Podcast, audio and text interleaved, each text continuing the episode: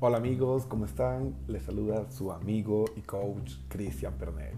Y bueno, ya se nos está acabando el año, estamos a las puertas de esta Navidad 2019 y fin de año ya está a la vuelta de la esquina y es momento de comenzar a evaluar realmente cómo ha ido desarrollándose nuestro año.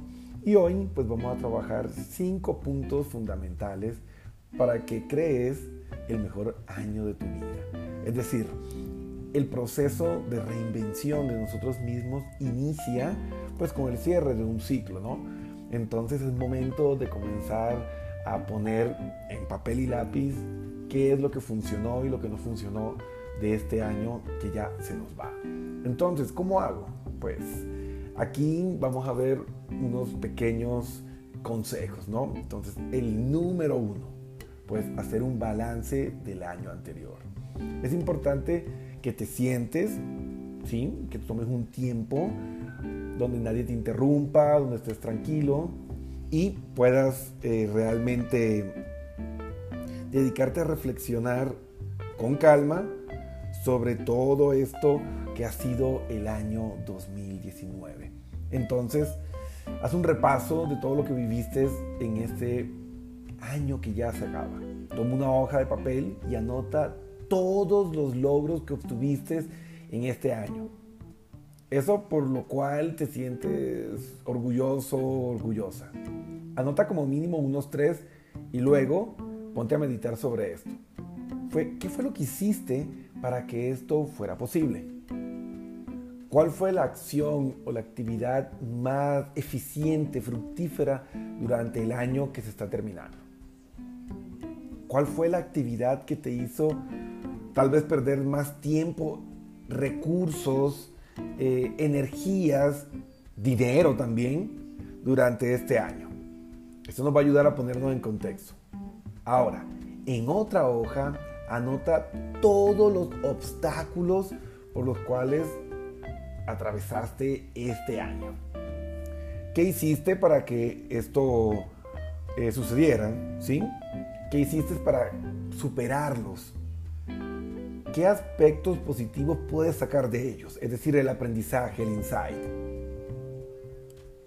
Y obviamente, al poner todo esto, pues vas a tener una visión completa de ese proceso que fue el 2019, ¿no? Recuerda que siempre podemos encontrar cosas positivas, que siempre podemos proactivizar aún los momentos más oscuros de nuestra vida. Y son estos precisamente los que nos hacen más sabios, más inteligentes y claro, más fuertes. Ya han escuchado lo que dicen de la hierba mala, ¿no? Por último, agradece todas las cosas buenas y positivas que te dejó el 2019. Toma otra hoja de papel y haz una lista de todas esas bendiciones físicas, materiales, espirituales, emocionales de las que pudiste disfrutar hacer y tener. Permítete sentir estas emociones, ¿sí? Y agradece cada una de ellas. Recuerda que la mente no diferencia entre un recuerdo y la experiencia misma de vivirlo. Entonces, si te permites evocar ese recuerdo, si te permites vivir esa experiencia de agradecimiento, pues la vas a sentir emocionalmente en tu cuerpo, permite experimentarla Ubica en qué parte de tu cuerpo la sientes, tócala con tus dos manos y haz el proceso de agradecimiento. Todo esto va a ayudar a que hagas una reingeniería cerebral y un cerebro positivo pues te ayuda a ver y crear experiencias positivas. Paso número 2. Divide tu vida en áreas y anota cada una de las cosas que deseas vivir en este año que viene. Para que logres tus objetivos es importante tener claridad sobre qué es lo que realmente quieres. Porque recuerda, es como navegar en un barco. Si no sabes realmente hacia qué puerto quieres ir, pues cualquier viento es bueno y puedes terminar en lugares donde nunca quisiste estar. Entonces, aunque parezca obvio, existen muchas personas que no tienen una idea clara y concreta de sus verdaderos deseos y pues terminan viviendo realidades indeseadas.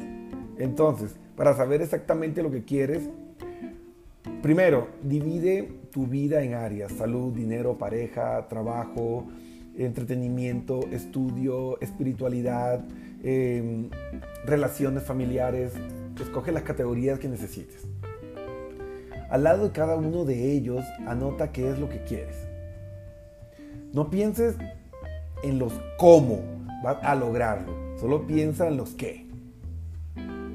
Muy bien. 3. Toma otra hoja de papel y vuelve a anotar cada área de tu vida. Y en base a lo que escribiste en cada una de ellas, ve ahora más profundo. ¿Para cuándo quieres ver logrado ese objetivo? Ponle una fecha de iniciación y una fecha de culminación, porque el cerebro, si no puedes cuantificar y medir, es un procrastinador grandísimo, es decir, siempre va a estar aplazando y aplazando y aplazando. ¿Cómo, sabrás que se ha cumplido eso que tú deseas? ¿Qué cosas te mostrarán o qué evidencias vas a tener del logro? Todo eso debes escribirlo específicamente. Importante este punto. ¿Es tuya esa meta o es de otra persona? Recuerda, para que logres un objetivo tiene que ser algo que emane de lo más profundo de tu ser, de tus verdaderos valores. De lo contrario, seguirás tratando de conquistar ese objetivo sin resultados positivos, ya que tu propia mente va a trabajar en tu contra. No es lo mismo decir, este año quiero bajar de peso, que decir, para el 13 de marzo del 2020 ya he logrado perder 5 libras. Es muy diferente. El primero no te dice nada concreto, real ni específico. En cambio, el segundo te da una fecha exacta con hechos claros y específicos y va a poner un cronómetro, una marcha en contrarreloj para que tu cerebro deje de procrastinar y comience a trabajar. Y esa es la clave, ¿no? Es convertir esos proyectos de vida en un plan smart, en un, plan eh, inteligente que tú puedas medir y controlar de una manera objetiva y realista, ¿no? Entonces, si no tienes claro los por qué, pues se te hará más difícil continuar y se te presentarán obstáculos en el camino y autosabotajes de tu inconsciente. Entonces, de tu lista anterior, escoge dos metas, las que más te emocionen y creas que una vez cumplidas van a apalancar el logro de las demás. Y anota por lo menos 10 razones por las cuales deseas que se cumpla cada una de ellas. Siguiendo con el ejemplo anterior, pues la meta sería como, no sé, el 10 de julio o el 13 de marzo del 2020 yo he logrado perder 5 libras. Las razones, quiero mejorar mi salud, quiero verme más hermoso o quiero verme más hermosa, quiero ponerme ese vestido o quiero utilizar este estilo de ropa, quiero irme a la playa y ponerme un traje de baño de dos piezas o quiero irme a la playa y poder lucir un abdomen plano, cosas así. El paso número 4 sería crea tu plan de acción para los próximos 12 meses. Ahora que ya sabes con exactitud qué deseas para cada área de tu vida, es hora de que armes tu plan de acción. Sí, el plan de acción es esa carta de navegación que te va a indicar qué es lo que deberías estar haciendo hoy para alcanzar ese objetivo que te planteaste a futuro. Es como un proceso de psicología inversa. Entonces, ¿cuáles son los pasos que tienes que tomar en los próximos días, semanas, meses para lograr lo que realmente deseas? De acuerdo con las metas que elegiste en el ejercicio anterior, fíjate en metas más pequeñas a corto plazo con una fecha límite para tomar responsabilidad y no desviarte de tu camino. Luego, toma un calendario y ve anotando las acciones que harás cada día para lograr ese objetivo. Es decir, no vas a bajar mágicamente dos libras a la semana, sino vas por lo menos tres veces a la semana al gimnasio, entonces debes especificar hoy lunes 7 de la noche, miércoles y viernes 7 de la noche, voy a entrenar hasta las 9 de la noche, una rutina aeróbica y de ejercicio resistido en mi gimnasio tal y listo. incluso puedes hasta especificar tu microciclo haciendo la rutina que vas a hacer cada día para hacer más específico todo esto. Entonces,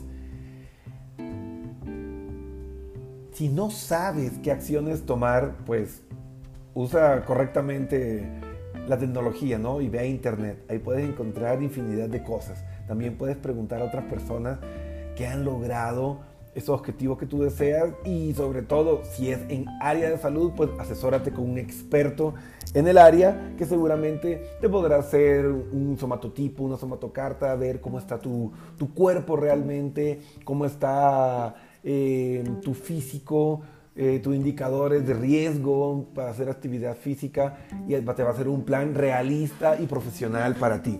A veces fracasamos en nuestros proyectos personales porque los queremos hacer a la maldita sea. O en modo MacGyver, como digo yo, que creemos que nos las sabemos todas y no buscamos ayuda, no nos asesoramos. Entonces hay que buscar ayuda, hay que buscar al experto, a quien sabe lo que yo desconozco, para que nuestros proyectos puedan triunfar.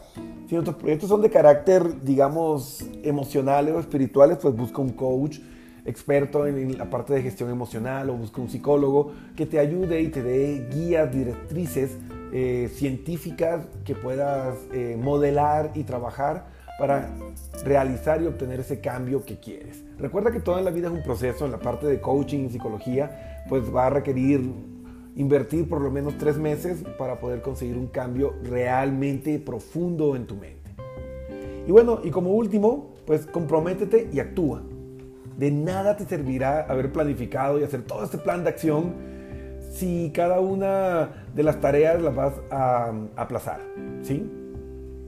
Entonces, si después vas a dejar de lado todo esto, pues te estás mintiendo a ti mismo y probablemente sea que esas motivaciones no están realmente fundamentadas en un deseo propio y real y personal de cambio.